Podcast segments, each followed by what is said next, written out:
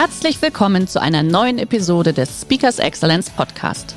Der heutige Podcast wurde im Rahmen eines unserer Live-Events aufgezeichnet. Hier ein Tipp zum Beginn der heutigen Folge. Schau doch gerne mal auf unserer Excellence Academy vorbei. Hier findest du rund um die Uhr eine große Auswahl an exklusiven Online-Videokursen von hochkarätigen Speakern. Den Link dazu findest du in der Beschreibung. Jetzt aber viel Spaß beim Anhören. So, schönen Dank für den warmen Applaus. Shake Your Life, es geht darum, das Leben ein wenig zu schütteln. In einer Dreiviertelstunde, das ist nicht wahnsinnig viel Zeit, darum würde ich gerne sofort anfangen. Und zwar würde ich gerne einsteigen mit einem Bild. Hier ist das Bild und meine Frage in die Runde lautet, wo befinden wir uns? Krankenhaus, OP, welche Abteilung? Chirurgie, nein. Kreis, ein Mann hat es erkannt. Bei Frauen, wer war's? Kreissaal, jetzt frage ich Sie mal, Herr, Herr Trautmann, woran, ich muss vorwegschicken, ich war neulich bei einer Veranstaltung, waren 500 Ingenieure, da habe ich das Bild auch gezeigt. Auch Ingenieur. Das ist ja klar. Umso mehr überrascht es mich, weil ich habe dann auch das Bild gezeigt in die Runde, fünf und gefragt, wo befinden wir uns? Bei den Ingenieuren kam erstmal lange Zeit nichts und dann sagte der Erste, in der Küche. Ja, dachte ich auch, dachte ich auch, wie sieht's bei dem so? Also großartig, Sie retten die Zunft. Herr Trautmann, woran haben Sie jetzt erkannt, dass es weder eine Küche ist, noch die Chirurgie, sondern ein Kreissaal? Aufgestellte Beine. Aufgestellte Beine, ja. Woran noch? Gebeugt, ja, da oben sitzende Haltung. Selber mal dabei gewesen? Wie oft? Einmal. Ingenieur, väterliche Intuition sagt alles. Ja? Bei Ihren Kollegen neulich von der Ingenieurszunft kam nach einer Pause dann auch einer drauf, dass das ein Kreisteil ist. Auf meine Frage, worin haben Sie erkannt, dass es ein Kreisteil ist, hat der gesagt, an den fettigen Haaren. Ja, dass ich ja, das ja auch. Da ja, traut man, sie retten jetzt. Ich dachte, so ticken die alle, aber nein, es ist, es ist, es ist anders. So, also um den äh, Rahmen so ein bisschen zu setzen für diesen Vortrag, Herr Trautmann, werden Sie jetzt ein zweites Mal Zeuge einer Geburt. Schauen Sie mal, ob die erste so ähnlich lief. Ich hoffe nicht.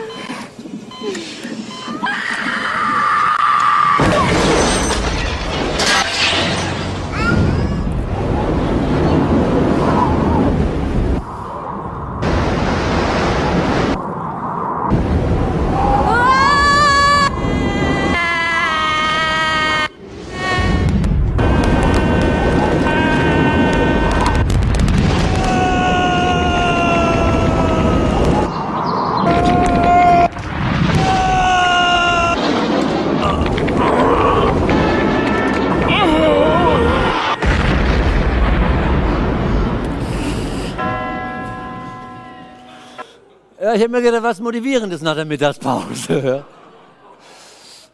Aber die Frage ist ja, worum geht es im kleinen Video hier? Der junge Mann da, der ging ja erstmal im wahrsten Sinne des Wortes ab wie eine Rakete und dann verging die Zeit wie im Fluge. Und ich weiß nicht, inwieweit Ihnen das auch bekannt vorkommt, dass die Zeit nur so Ihnen vorbeirauscht.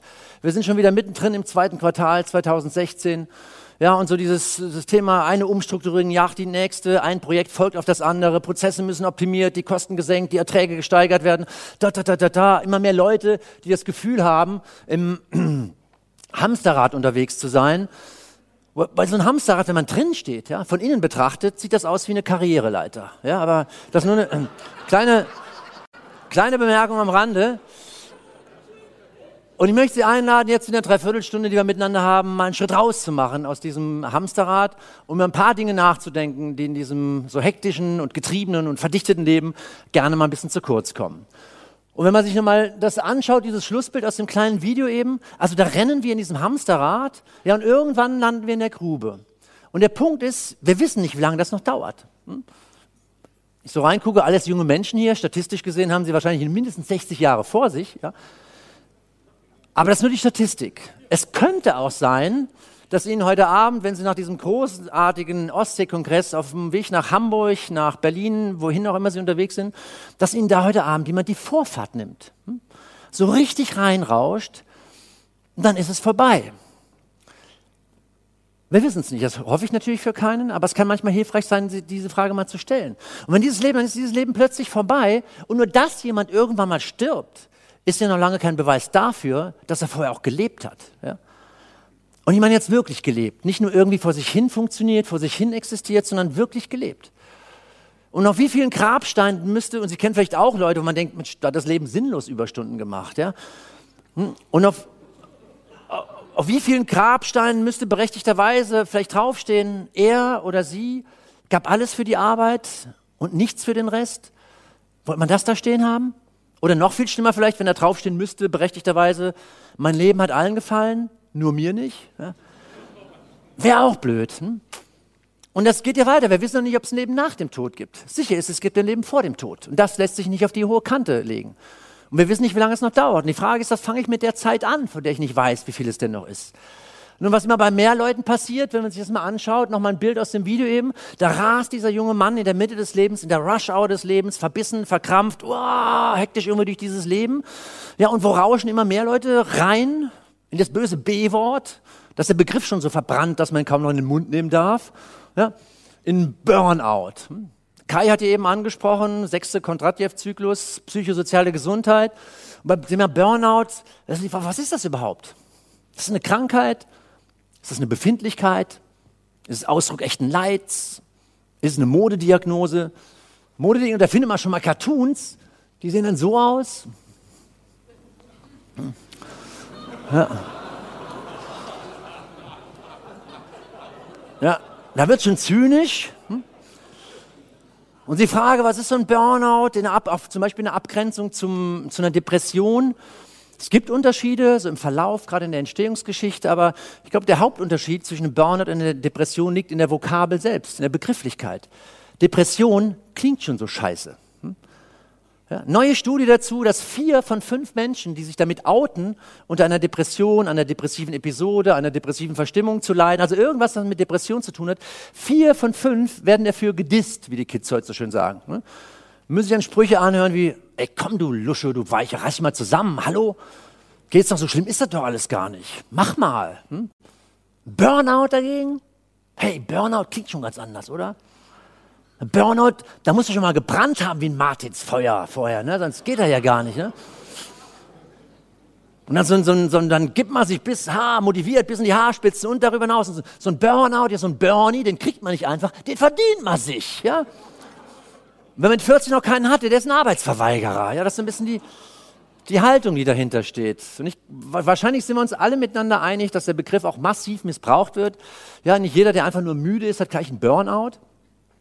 Manch einer müsste einfach mal am Wochenende ausschlafen. Morgen, Samstag, Sonntag mal richtig ausschlafen.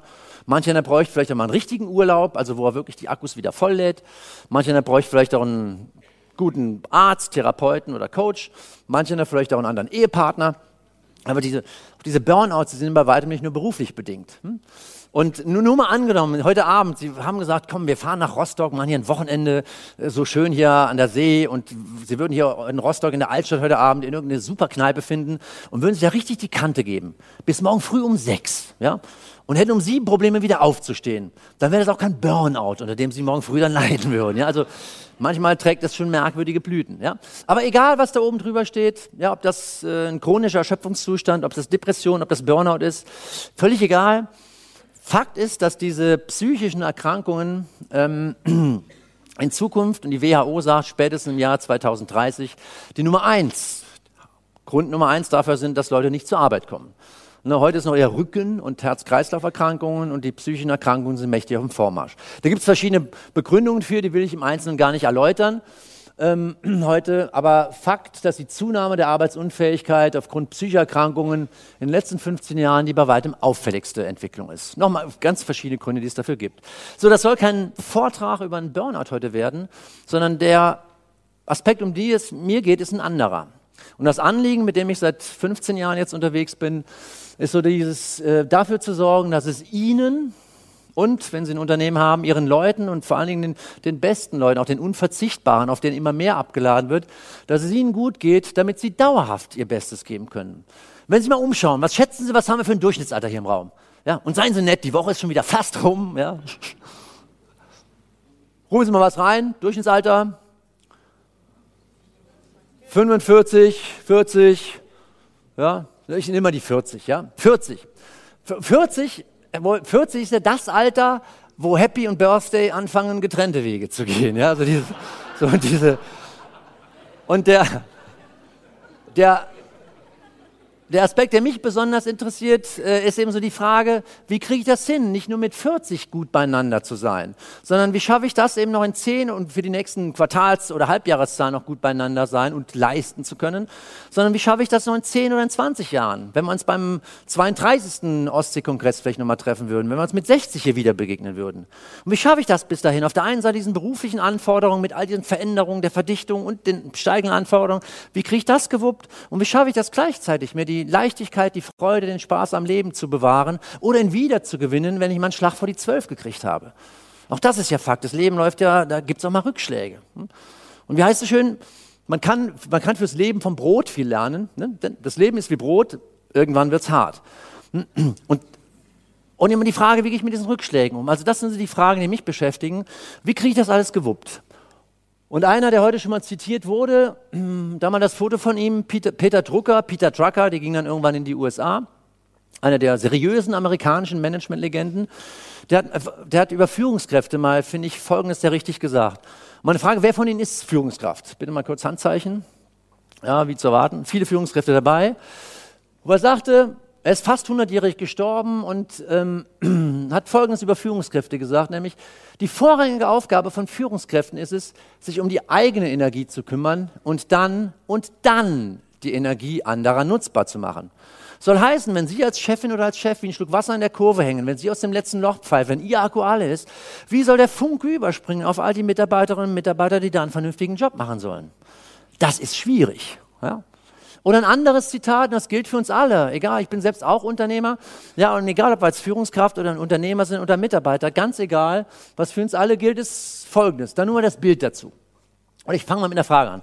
Mal angenommen, wir würden hier aus der, aus der Stadthalle rausgehen, nach Rostock in die Stadt, mit so, einer, mit so einem Mikrofon in der Hand, würden die bescheidenen Rostockerinnen und Rostocker in der Stadt treffen und würden den Mikro unter die Nase halten und würden sagen, sagen Sie mal ganz spontan, wer ist der wichtigste Mensch in Ihrem Leben? Was würden die meisten wohl sagen?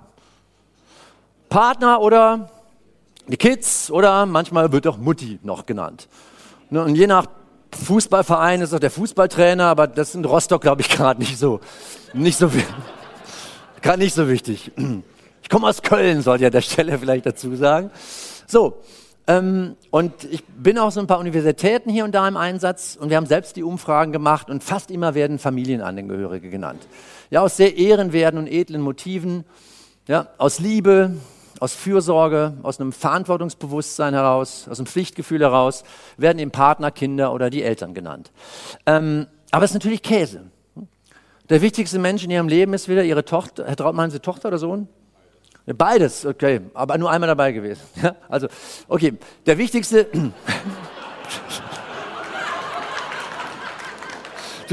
Doch ein Ingenieur! Entschuldigung.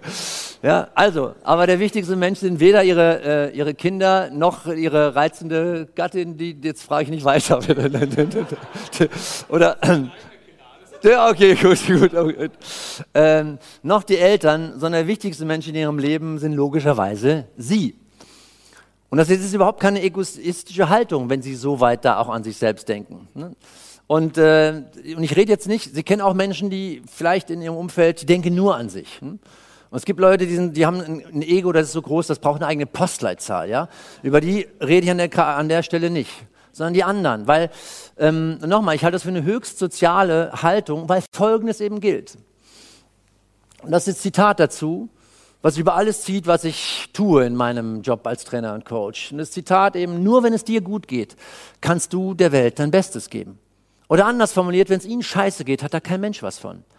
Und das leuchtet vielen Leuten durchaus ein. Ich sage, ja, ich weiß, ich müsste was für mich. Ich muss mich auch um mich selber kümmern. Ja, das wäre schon richtig. Das wäre auch wichtig. Wenn ich langfristig denke, muss ich das auf jeden Fall tun.